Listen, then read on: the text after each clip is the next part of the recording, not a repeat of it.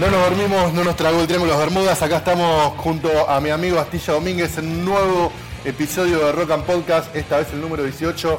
¿Qué tal Astilla del otro lado? Miguel Mora, vos sabés que siempre es un placer escucharte, más en este contexto, porque como bien decís, no nos perdimos. Aquí estamos nuevamente con un nuevo Rock and Podcast. Y somos tan rebuscados que a pesar de que yo estuve brevemente por Buenos Aires, nos negamos a grabar Rock and Podcast cara a cara y seguimos con esta modalidad. Yo en el país que en el cual habito y vos en el tuyo. Sí, es verdad. Eh, así son las cosas y así vivimos también la música de la vida. Bueno, arrancamos entonces con un picadito de noticias de nuevos futuros lanzamientos que nos van a interesar. Sí, hay muchas cosas, eh, Miguel, que estuvieron este, filtrándose por internet estos últimos meses.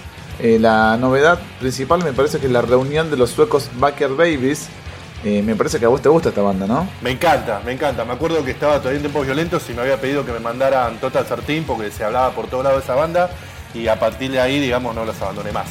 Los seguí, los seguí, los seguí porque me parece una banda impresionante y, por eso disfruté eh, por partida doble cuando vino Michael Monroe a, Buenos Aires porque trajo en sus filas a, a Dregen, que es casi como el alma, ¿no? De Backyard Babies. Exacto, bueno, Dragon también formó parte de la primera formación de los Helicopters, también otra banda sueca, esta vez liderada por Nicky Anderson, el ex baterista de Entombed.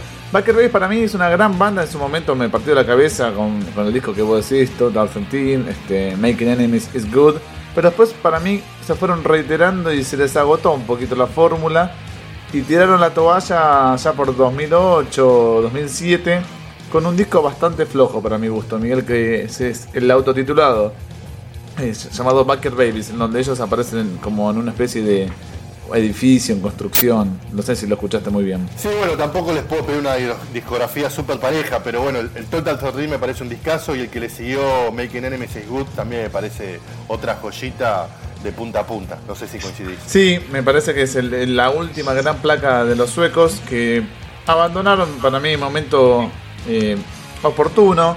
Son muy populares en Suecia, en el resto de Europa también. Bueno, retomando la novedad es que Baker Babies te decía se reformaron y anunciaron que el disco nuevo se. Esperá, una, una cosa, una cosa. También digamos que los tipos hacían un estilo en un momento que la corriente musical iba prácticamente en sentido contrario.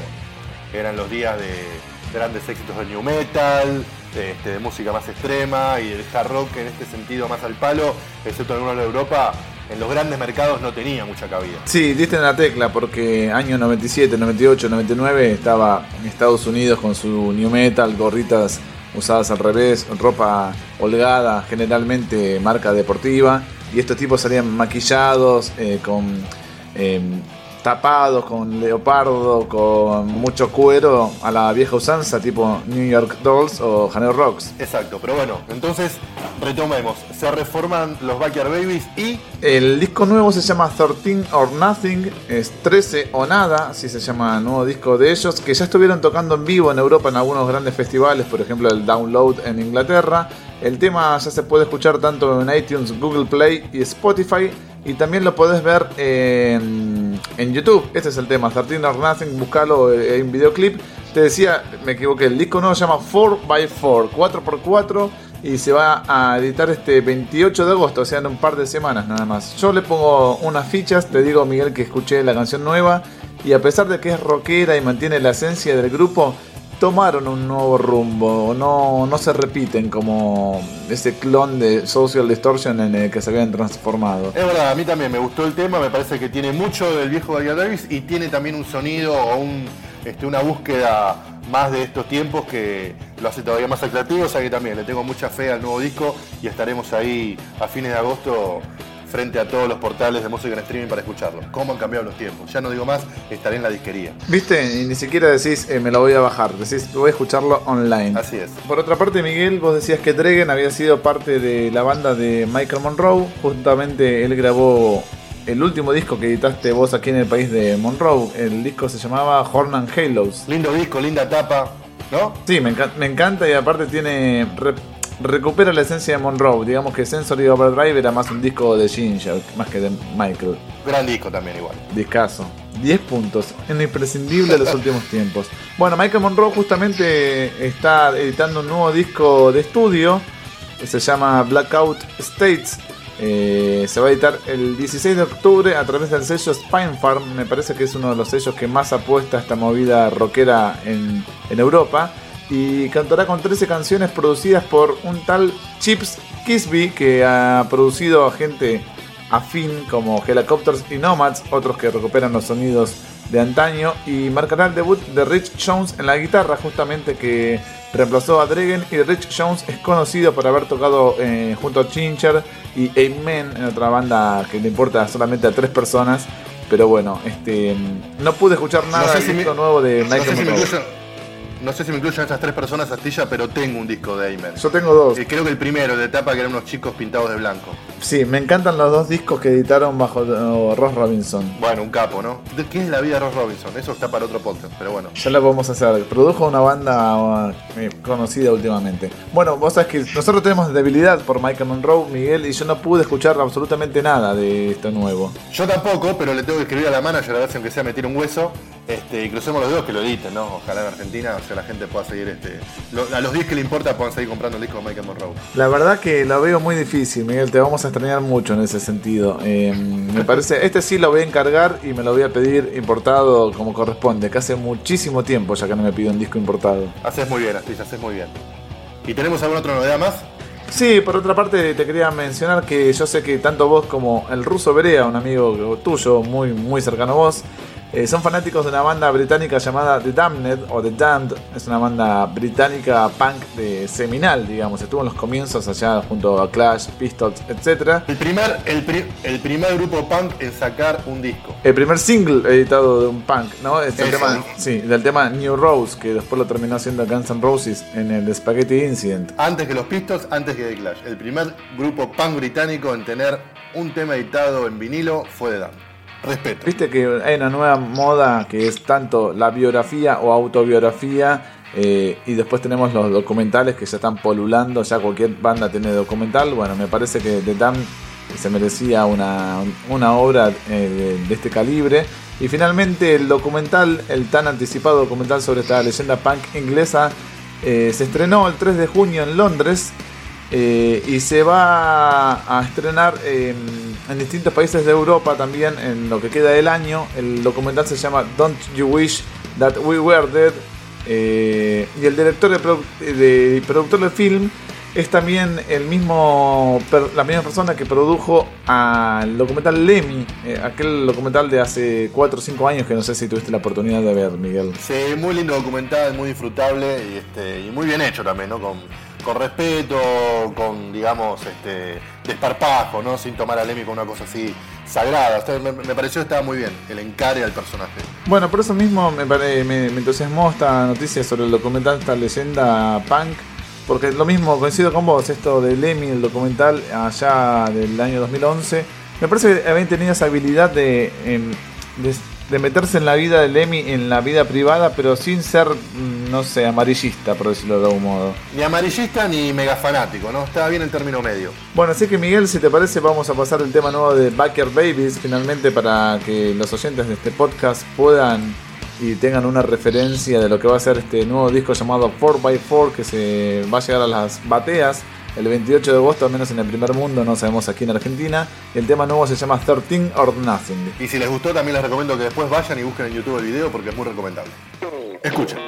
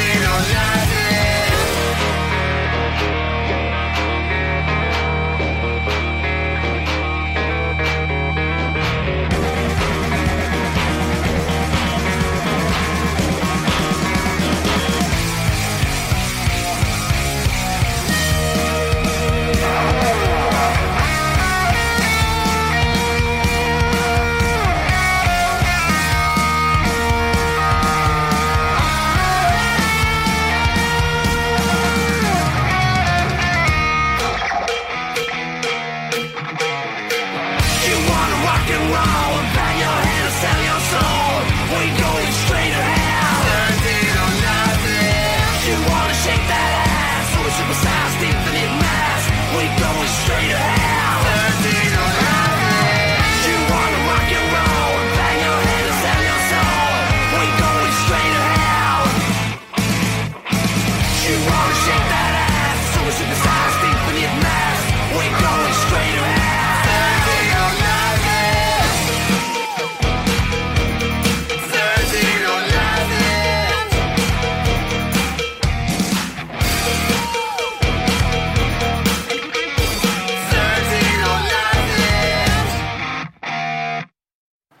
escuchábamos lo nuevo de Baker 13 or Nothing, un tema que nos gusta mucho a Astilla y a mí, por lo cual estaremos ahí muy atentos a cuando salga el nuevo disco de los suecos en este regreso, no sé si muy esperado, pero que a nosotros nos mantiene atentos.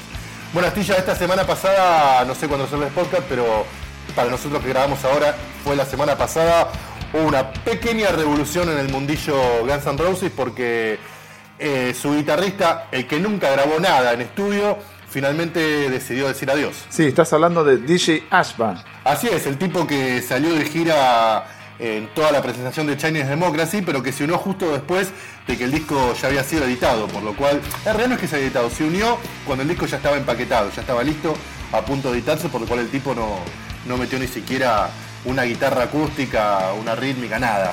Este, solo se, se limitó su participación en el grupo a tocar en vivo. Sí, recordemos que Ashba reemplazó a este personaje denominado Buckethead. A ese, a Robin Finn, ¿a quién reemplaza? Ya en Guns no se sabe quién reemplaza a quién. Creo que fue a Buckethead. En los temas guitarristas más aún, ¿no? Pero es verdad, no, no queda muy de todo, de todo en claro quién- a quién reemplazó. Pero cuestión que se fue en una carta así como emotiva, con, con comillas esto que digo, donde cero polémica, cero trapitos al sol, el tipo decide dedicarse full time a 6am, que es la banda en la cual estaba inclusive antes de, ingresar a Guns N' Roses, que es el proyecto paralelo de Nicky Six, y agradece muchísimo toda la experiencia vivida a todos los, digamos, los integrantes de la familia Guns N' Roses y muy especialmente a, Axel, con el cual digamos tiene no más que elogios.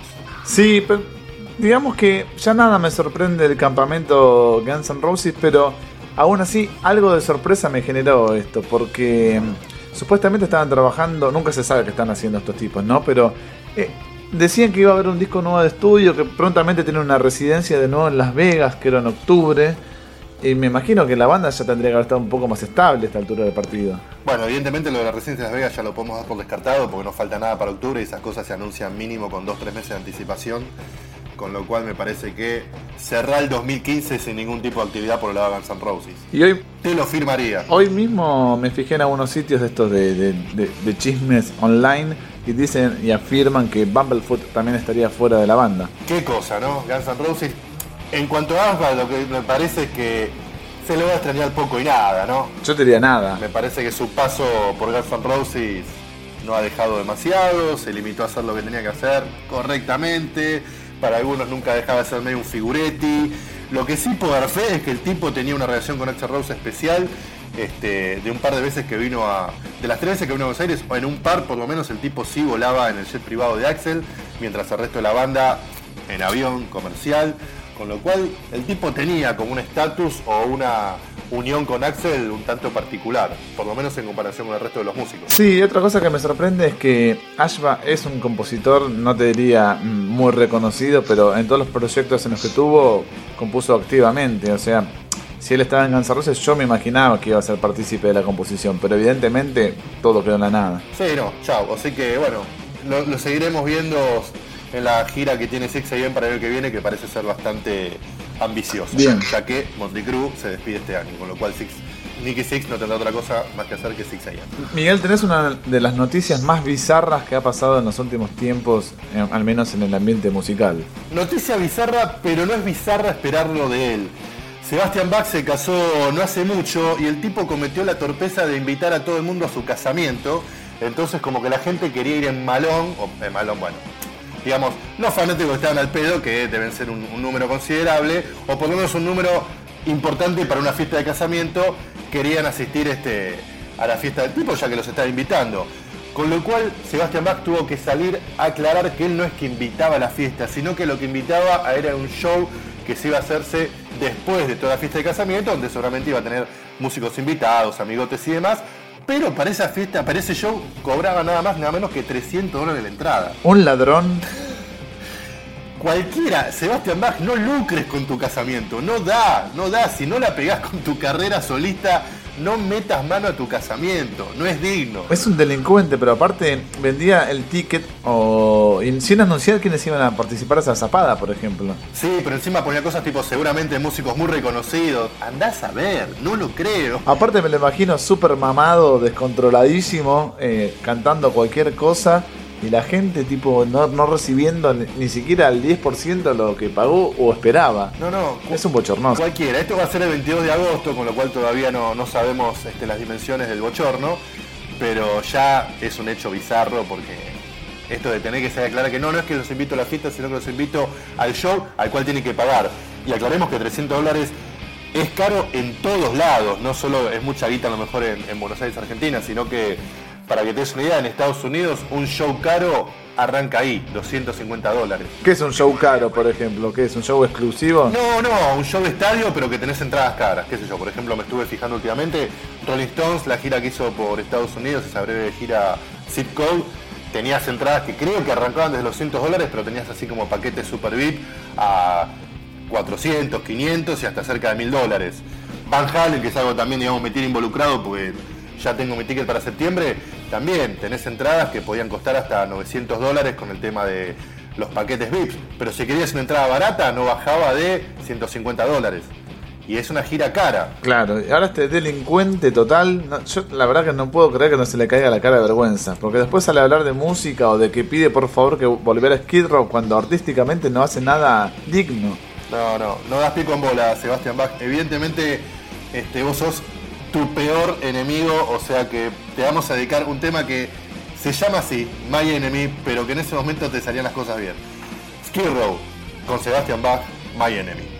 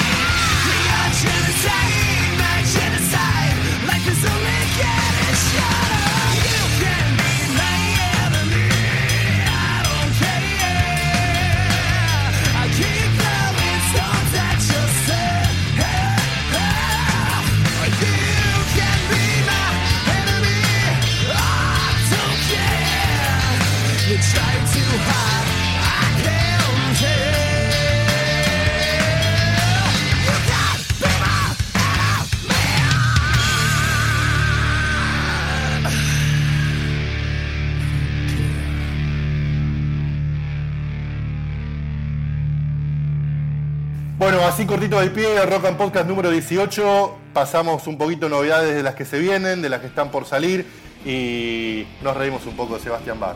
Con dolor, ¿eh? porque lo queremos, pero no queda otra que cagarse de risa de sus últimos acontecimientos. Pero prefiero reírme de Sebastian Bach y no de, de, de- otro artista que lo tenga más arriba. Ya estoy acostumbrado a que me haga reír Sebastian Bach, lamentablemente. Es que últimamente nos ha dado más episodios para cagarnos risa de él que para decir, wow, qué groso que sos. ¿Sabes, Miguel, que además yo mantengo un blog que no entra nadie, pero lo tengo, que se llama elcopetindastilla.blogspot.com y ahí vas a poder leer que estuve yendo a muchos recitales nacionales, entre ellos a una banda llamada Lujuria, que el año pasado sacó un disco llamado Toxic Killer.